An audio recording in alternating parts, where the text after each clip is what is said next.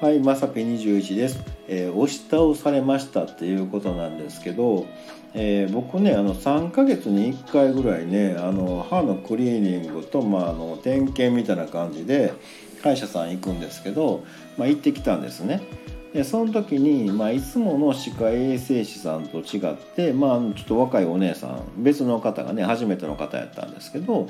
あの、まあ、担当してくれはったんですよ。でその時にあの、まあ、歯医者さんとかってこう椅子倒す時に「はい、倒します」とか言うじゃないですか。でその方はなんかすごくあの丁寧な方やって「あのお椅子倒します」って言わはるんですけど僕の耳に届く頃にはなんかこうイントネーションなんやかんや含めて全部ね「あの押し倒します」って聞こえるんですよ。いやマジですか？今からですか？みたいなね。僕一応あの歯医者さんに行くような心づもりで来たんでいやちょっとまだ気持ちの整理がみたいなね。もういきなり押し倒されるんですか？みたいなね。他人いてますよ。いやまあまあええけどみたいなね。ちょ混乱しますわみたいな感じだったんですよね。で何回もその寝たり起きたりするたんびに「え押し倒します」って聞こえるんですよね。なんかね。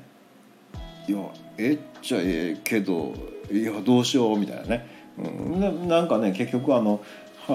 はねあの綺麗にしてもらって、うん、あの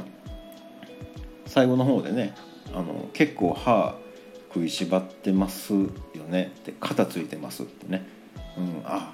そうかってななんかストレス溜まってんのかなって、まあ、自分では気づかへんかったけどね、うん、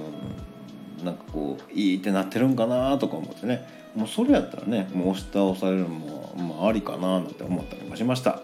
はい、ということでねあの全然ねあの椅子倒しますということをやったんですけどあの何回もね、えー押し倒しますって OK みたいなの言ってきました。ということで本日は以上となります、えーまた下に並んでるボタン等を押していただけますとこちらからもお伺いできるかと思います。ではではまさぴ21でした。